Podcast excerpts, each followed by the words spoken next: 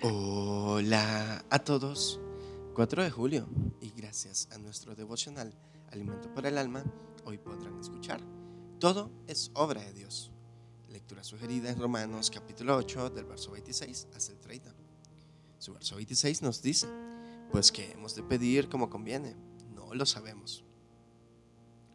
Hay dos razones muy obvias por las que no podemos orar como deberíamos. La primera es porque no podemos saber el futuro por tanto puede que pidamos ser librados de cosas que serían para nuestro bien o que se nos concedan otras que nos causen la ruina. Y en segundo lugar, no podemos orar como es debido porque en una situación dada no discernimos lo que más conviene. No podemos saber cuáles son nuestras verdaderas necesidades, ni comprender todo el plan de Dios con nuestras mentes finitas. En última instancia, todo lo que dirigimos a Dios es un solo suspiro inarticulado que el Espíritu Santo traducirá por nosotros. Pablo veía que la oración, como todo lo demás, es cosa de Dios. El hombre no puede justificarse con su propio esfuerzo.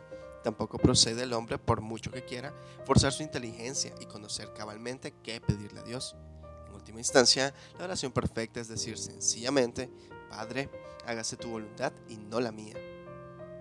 Pablo continúa diciendo que los que aman a Dios, han sido llamados conforme a su propósito, saben muy bien que Dios combina todas las cosas para su bien. Solo tenemos que mirar atrás y ver que las cosas que considerábamos desastrosas resultaron a nuestro favor y las que nos causaron eh, una desilusión se convirtieron en bendición.